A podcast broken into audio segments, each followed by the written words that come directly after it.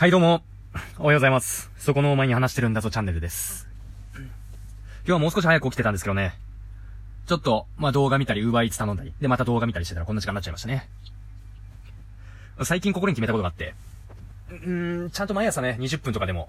歩こうかなと思ってたんですよ。やっぱ今まで通勤とかしてて、歩いてたじゃないですか。あれって地味にいい運動になってたと思うんですよ。まあ、それによって、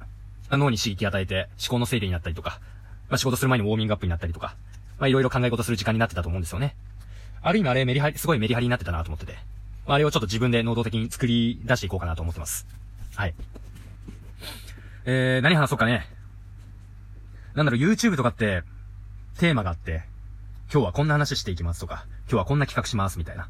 ことやってると思うんですけど、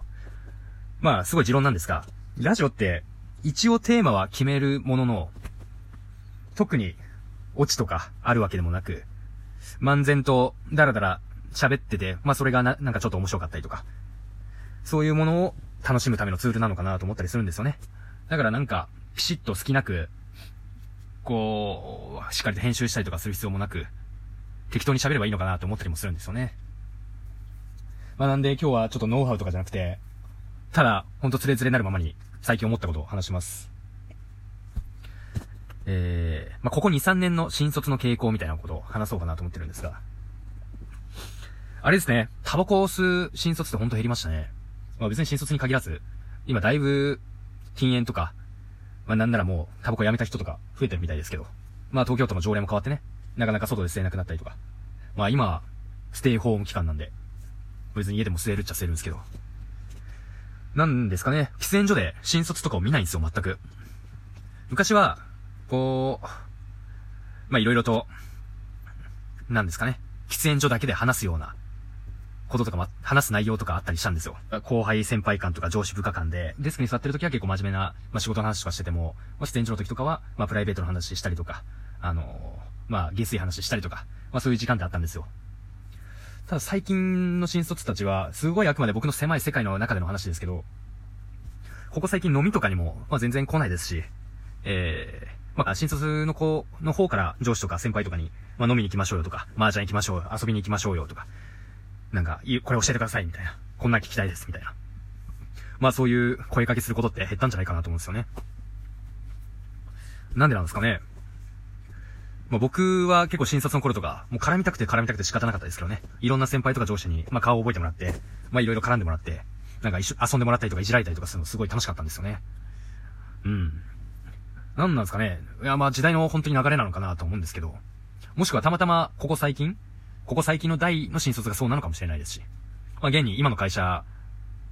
で、まあ昔の、まあ昔というか、ある程度フル株の人とかは、結構上司部下間で、あの、まあ濃密なコミュニケーションを取ってたというか、まあ仕事だけじゃなくてプライベートでも遊んだりとか、飲みに行ったりとか、遅くまでね、資料作成に手伝ってあげたりとか、結構深い関係を作ってたみたいなんですけど、まあ今でもありますけどね、そういうのは。まあ僕も仲いい先輩とか上司とかと遊んだりしますし、仕事以外でも。まあ仕事だけじゃなくて、結構キャリアの話とか、えー、まあ将来のね、不安じゃないですけど、まあ悩み相談とか、まああと普通に仕事上の、なんか、心で思ってる疑問とか悩みとか、まあそういうのを相談したりとかしてるんですけど。ここ最近のね、新卒の頃は本当に飲み会とかでも、歓迎会、送迎会とかは参加するものの、まあすぐ帰りますし、うん。なんなんですかね、本当にしっかりと区切りをつけてるような印象があるんですよね。仕事とプライベートに。まあこのご時世なんか、そういう濃濃厚なコミュニケーションを仕事以外のところで求めてくるような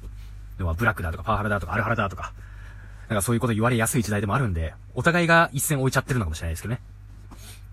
上の方もそうですし、後輩の方もそうですし、まあ、適度な距離感を保とうみたいなの必死で、まその結果、なんかちょっと寂しいことになってるんじゃないかなと思うんですよ。うん。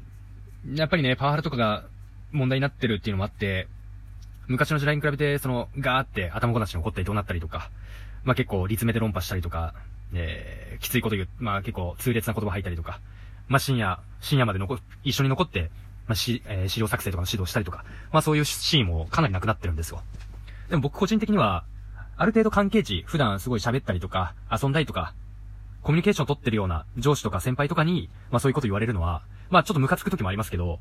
あのーすごい役に立ったし、ためになったし、感謝してるんですよ。で、あと、その辛い、辛かった時とかがいい思い出話とかになったりするんですよね。でも最近はそういうの一切ないんで、あのー、本当に適度な距離以上に距離感を保っちゃってるようなところあるんで、寂しいですよね。あの時すごい何々さんと一緒に頑張ったなとかすごい怒られたけど、あの時のことがあって今があるな、みたいな、そういうことを後々振り返って話せるような、うん、エピソードっていうのは、